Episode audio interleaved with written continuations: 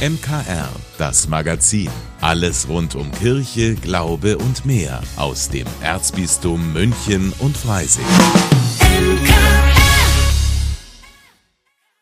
Heute mit Corbinian Bauer. Ein Licht geht um die Welt. Gestern ist das Friedenslicht aus Bethlehem im Münchner Dom angekommen. In einem Gottesdienst wurde es ins ganze Erzbistum ausgesandt. Meine Kollegin Steffi Schmidt war mit dabei.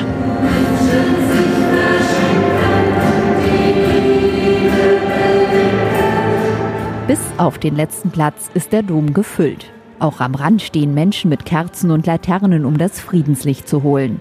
Lange war unklar, ob die kleine Flamme in diesem Jahr überhaupt geholt werden kann. Grund dafür der Krieg im Heiligen Land. Man habe durchaus über eine Notlösung nachgedacht, meint Andrea Jaumann, Mitglied der Arbeitsgemeinschaft Friedenslicht München. Also wenn es nicht gekommen wäre, der Mesner hier hat eins im ewigen Licht. Es ist immer eins da. Es wäre halt kein frisches von diesem Jahr gewesen. Aber die Pfadfinder haben es auch in diesem Jahr geschafft, das Licht zu holen. Der Aussendungsgottesdienst im Dom ist für Jaumann, die seit dem ersten Mal dabei ist, immer wieder ein ganz besonderer Moment. Also ich habe es, glaube ich, das 29. Mal gemacht. Ich habe es das erste Mal auch schon organisiert. 94 ist es das erste Mal nach Deutschland mit den Pfadfindern gekommen. Und 95 habe ich dann beschlossen, es muss jetzt eine Aussendungsfeier, irgendwas Großes geben, weil das so toll ist. Und es ist jedes Mal ja total bewegend, wenn dann das Licht einzieht und die Leute das mit nach Hause nehmen und dass Leute wirklich Mühen auf sich nehmen, das zu bekommen. Auch diesmal sind wieder Menschen jeden Alters in den Dom gekommen.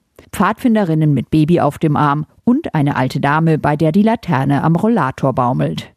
Für sie alle ist es wichtig, das Licht zu holen. Ich bin jedes Jahr hier dabei und das ist einfach jedes Mal unfassbar schön, weil alle Leute eben diesen Friedensgeist mitnehmen. Diesem Jahr ganz besonders natürlich wegen den ganzen Kriegen auf der Welt, das ist klar. Wir sind schon seit 20 Jahren da und das gehört zum dritten Advent bei uns. Also mir bedeutet es sehr viel, vor allem weil es auch so ein Zeichen für den Frieden der ganzen Welt ist, weil es ja überall rumgeht. Deswegen bedeutet mir das sehr viel und ich freue mich auch, dass ich dabei sein durfte. Für mich finde ich, ist das Friedenslicht jedes Jahr was Besonderes, weil ich es wichtig finde, den Frieden jedes Jahr in die Welt hinauszutragen und nicht nur wenn es ähm, besondere Situationen gibt, sondern einfach zu zeigen, der Frieden ist immer wichtig und wir brauchen den Frieden immer. Und in diesen Situationen, wie es derzeit ist, natürlich besonders. Auf die aktuelle Situation geht auch Kardinal Reinhard Marx in seiner Predigt ein. Wir dürfen uns nicht kleinkriegen lassen von allem, was in der Welt passiert, sagt er. Christen müssten zeigen, wir engagieren uns weiter für den Frieden. Als gegen Ende des Gottesdienstes hunderte Kerzen im dunklen Dom brennen, sind alle gerührt. Pfadfinderin Marie aus Icking kann sich ein paar Tränen nicht verdrücken. Ich wurde vorhin schon sehr sedimental oder musste oder wurde sehr emotional. Wir Jugendlichen haben ein Netzwerk auf der Welt und Freundschaften auf der Welt und es ist super wichtig, dass diese Freundschaften bestehen und das kann nur gehen, wenn wir friedlich miteinander leben und deswegen ist diese Aussendungsfeier und dieses Symbol, was ja hinter dem Licht steht, super wichtig. Und so wandert das Licht nicht nur mit ihr aus dem Dom, sondern in vielen hundert Laternen und macht sich auf den Weg ins ganze Erzbistum. Wir tragen es in unsere Heimatkirche St. Ignatius in Hadern. Ich trage das Friedenslicht nach Hause zu meiner Familie. Nach Eicherloh in der Gemeinde Finzing. Wir tragen es nach Puchheim in der Nähe von München. Nun sind auch meine Kinder schon dabei und ähm, wir tragen das Friedenslicht nach Hause zu unseren Familien, in unsere Gemeinde, aber auch auf die Gräber unserer Verstorbenen und Lieben. Von der Friedenslichtaussendung im Münchner Dom, Steffi Schmidt für das MKR. Auch in diesem Jahr ist Pfarrer Schießler wieder Teil der Sternstunde-Spendenaktion. Warum ihm das eine Herzensangelegenheit ist und was ihm die Menschen, die an diesem Tag anrufen, erzählen, das hören Sie jetzt in der heutigen neuen Folge von Schießlers Woche. Schießlers Woche. Hier spricht der Pfarrer. In diesem Jahr feiern die Sternstunden des Bayerischen Rundfunks ihr 30-jähriges Jubiläum. Seit 30 Jahren übernimmt Sternstunden Verantwortung für kranke, behinderte und in Not geratene Kinder in Bayern, in Deutschland und weltweit. Dank der Hilfsbereitschaft vieler Menschen konnten Sternstunden seit der Gründung 1993 bis heute mehr als 372 Millionen Euro an Spenden einnehmen und damit 3849 Kinderhilfsprojekte unterstützen. Einfach nur mal ein paar Zahlen. Die Geschichte von Sternstunden nahm ihren Anfang im Bayerischen Rundfunk. Der furchtbare Krieg im damaligen Jugoslawien und die Not der Kinder in so unmittelbarer geografischer Nähe waren Anlass für Thomas Jansing, heute Vorstandsvorsitzender des Vereins und damals Chef der Programmplanung im Bayerischen Fernsehen, die Benefizaktion ins Leben zu rufen. 1993 wurde der Verein also gegründet und an Heiligabend im selben Jahr zeigte das bayerische Fernsehen erstmals eine Sternstunden-Spendensendung. Seit einigen Jahren darf auch ich aktiv mitwirken und am Sternstundentag von in der Früh bis in die Nacht am Spendentelefon sitzen, mit unzähligen Menschen telefonieren, Spenden entgegennehmen und unglaublich viel positive Reaktionen erfahren. Es tut so gut, sich mit solchen Menschen zu umgeben. Das sind Kinder und Jugendliche, die ihr Taschengeld opfern, Vereine und Büros, die sich eine Spendenaktion einfallen lassen, Firmenfeiern, die sich zugunsten der Kinder, die Hilfe brauchen, für ihre Weihnachtsfeier eine neue Idee suchen, um ihnen beizustehen. Man wird sehr, sehr demütig, wenn man mit diesen Menschen sprechen und sie erleben darf. Er spende, sei es die Sternstunden gibt, jedes Jahr, hat mir ein Mann am Spendentelefon erzählt. Damals habe er auf eine Spenderniere gewartet, 1993, und im Krankenhaus erfahren, dass ein passendes Spendeorgan bereitstünde. Da habe er noch vor der OP in der Spendenzentrale angerufen und zum ersten Mal für Sternstunden gespendet. Seitdem mache er das aus Dankbarkeit jedes Jahr und dürfe immer noch mit demselben Spenderorgan leben. Und? Spüren Sie die Gänsehaut bei solchen Geschichten? Ich spüre sie andauernd an einem solchen Tag, wenn die Menschen mir ihre Geschichte erzählen. Das sind Erlebnisse und Biografien, die den Menschen und Kindern nahe kommt, für die sich die Sternstunden einsetzen. Werner Schmidbauer ist als Sternstundenpate in Ecuador unterwegs und sucht nachts mit einer katholischen Ordensfrau Kinder, die auf der Straße leben, ohne Eltern, ohne Erwachsene. Auf einer Müllhalde finden sie sie, bringen ihnen eine warme Suppe, frische Kleidung, Decken und vor allem Nähe.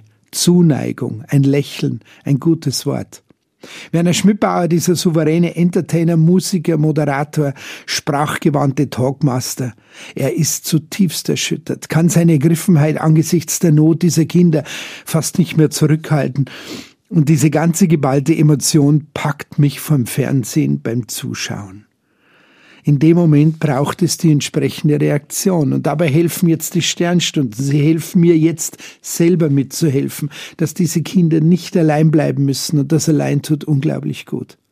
Beeindruckend an den Sternstunden ist vor allem die Vielfalt, mit der diese Spendenaktion sich für die Kinder im In- und Ausland engagieren. Schwerstkranke und behinderte Kinder, die eine rund um die Uhr Pflege brauchen, Wohnheime für schwere Jungs, Jugendliche aus ganz schwierigen sozialen Verhältnissen, psychosoziale Unterstützung traumatisierter Kinder und, und, und. Die Reihe wäre endlos zu verlängern. Als Christ finde ich mich im Einsatz der Sternstunden ganz und gar wieder. Nie werden wir es schaffen, das Leid vom Antlitz dieser Erde zu vertreiben. Leid wird es immer geben, körperliches Leiden, Unglück, Ungerechtigkeit, dass Menschen durch alle soziale Raster fallen und schier verloren gehen. Solange es unsere Welt gibt, wird es dieses Ungleichgewicht leider immer geben, keine Frage. Aber es gibt eben auch uns, die wir dagegen uns auflehnen, nicht bloß klagen und protestieren, die einfach nur helfen wollen und können und sich dagegen stemmen. Was können wir schon als einzelne Leute tun, fragen sich Menschen oft. Wir sind doch viel zu wenig. Genau darum geht's. Andere packen an und wir können ihnen dabei helfen. Nichts anderes machen die Sternstunden. Sie machen keine konkreten Hilfsaktionen, sondern sie suchen sie und springen ihnen zur Seite, unterstützen sie und fördern sie. Und jeder einzelne Spender hilft mit dazu.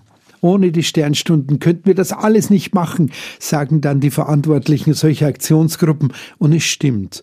Und ohne ihre Spenden können die Sternstunden nicht helfen.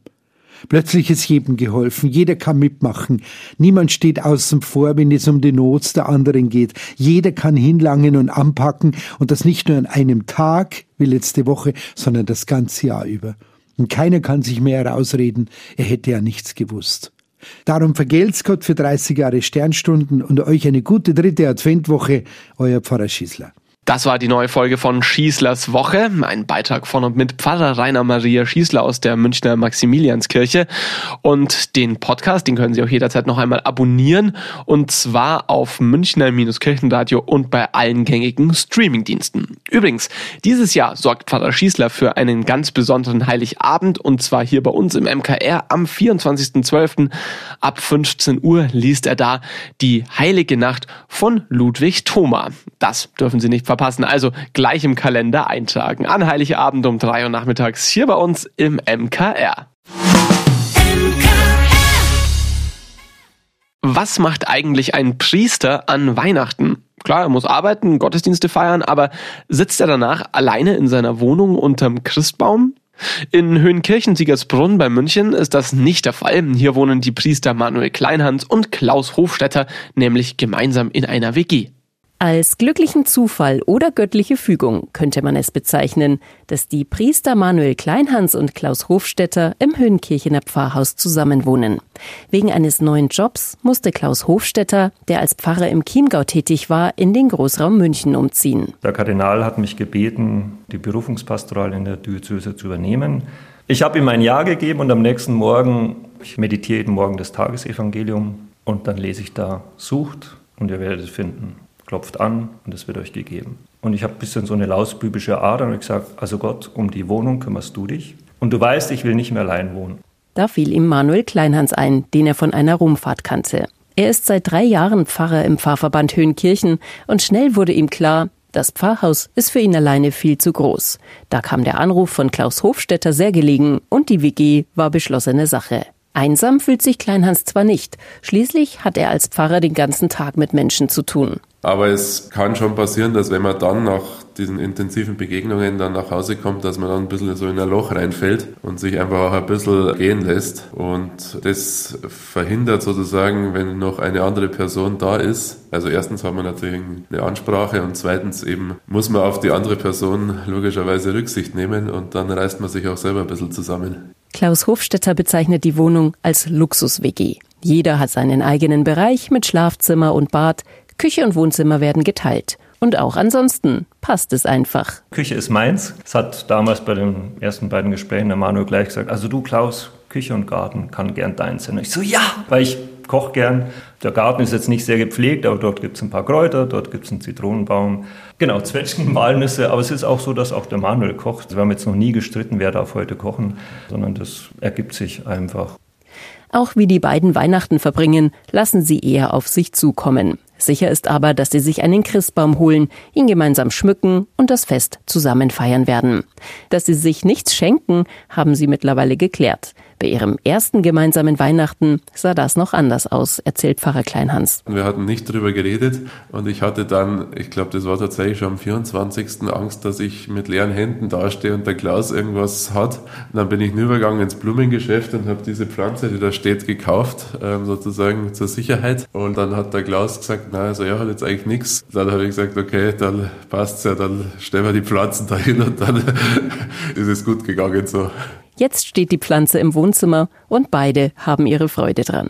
So wie an ihrem Zusammenleben allgemein. Ob man sie nun als Freunde, WG-Kumpel oder Kollegen unter einem Dach bezeichnet, feststeht, sie empfinden sich gegenseitig als Bereicherung. Natürlich hat es auch ähm, Züge einer Freundschaft, wenn man, wenn man sich gegenseitig einfach auch Sachen erzählt, die einen bewegen. Äh, aber es ist in gewisser Weise einfach auch ein Geschenk, weil es gibt ja nicht die Garantie, dass das funktioniert.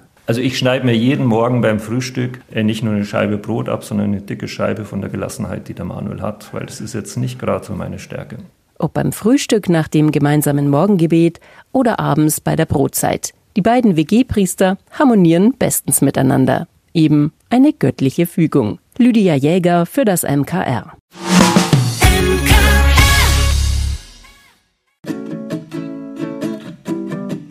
Das Highlight der Woche. Hallo, ich bin Pauline Erdmann, Moderatorin und Volontärin beim MKR. Und mein Highlight in den letzten Wochen war eine wundervolle Begegnung. In letzter Zeit habe ich wirklich manchmal am Verhalten der Menschen gezweifelt. Sei es die Ignoranz in der Bahn beim Einkaufen oder einfach die Tatsache, dass scheinbar keiner mehr was mit Höflichkeit anfangen kann. Umso schöner eine Begegnung, die ich vor kurzem hatte. Eine, die richtig gut in die Adventszeit passt. Vollgepackt mit Koffer und Rucksack bin ich an diesem Morgen unterwegs zur Bushaltestelle und hoffe, dass irgendwas fährt. Es ist Schneechaos und ich muss von Starnberg nach München. Als wäre das nicht schon ätzend genug, ist es zusätzlich noch ziemlich glatt und ich muss von daheim aus erstmal einen Hügel hoch. Ganz toll. Ich rutsche da also hoch und komme an einer Nachbarin vorbei, die schaufelt und kratzt gerade ihr Auto frei. Sie schaut auf meinen Koffer und grinst mich mitleidig an. Keine zwei Minuten später hält sie neben mir an und bietet an, mich mitzunehmen. Und zwar nicht nur mit an den Bahnhof nach Starnberg. Nein, sie fährt mich tatsächlich nach München. Und das, obwohl wir uns nicht kennen. Und die gemeinsame Autofahrt ist toll. Wir lachen, haben viele gemeinsame Themen und sind ehrlich gesagt viel zu schnell am Ziel. Ganz geflasht und mit Gänsehaut überall erzähle ich im Büro von dieser tollen Begegnung und meiner Freude darüber, dass es doch noch liebe Menschen auf der Welt gibt. Man darf die Hoffnung an das Gute eben nicht aufgeben. In diesem Sinne wünsche ich Ihnen allen so berührende Begegnungen und noch einen schönen Endspurt der Adventszeit.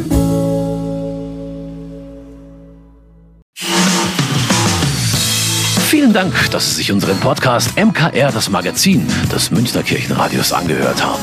Wir freuen uns, wenn Sie unseren Podcast abonnieren und in der Podcast-App Ihrer Wahl bewerten. Am liebsten natürlich mit fünf Sternen. Wir haben auch noch viele andere schöne Podcasts. Diese finden Sie unter münchnerkirchenradio.de und überall, wo es Podcasts gibt.